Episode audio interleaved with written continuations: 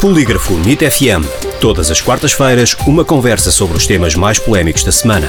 O Polígrafo vem à NIT FM para fazer o fact-checking das notícias que foram publicadas nas redes sociais, blogs e declarações de figuras públicas. Em direto à quarta-feira e para ouvir em podcast em nitfm.pt.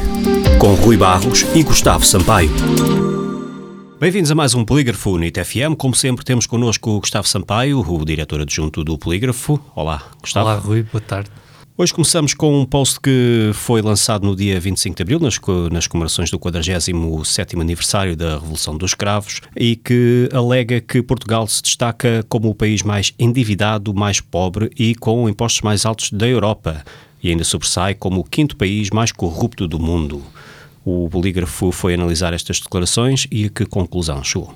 Durante o 25 de Abril e nos dias anteriores, várias publicações surgiram nas redes sociais com alegações sobre uh, a Revolução dos Escravos.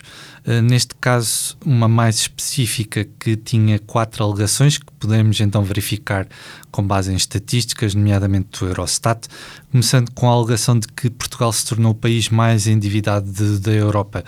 Uh, nós consultámos os dados do Eurostat e não é o mais endividado ao nível da dívida pública, embora esteja uh, nas primeiras posições, surge com a terceira mais elevada dívida pública em percentagem, portanto em, percent em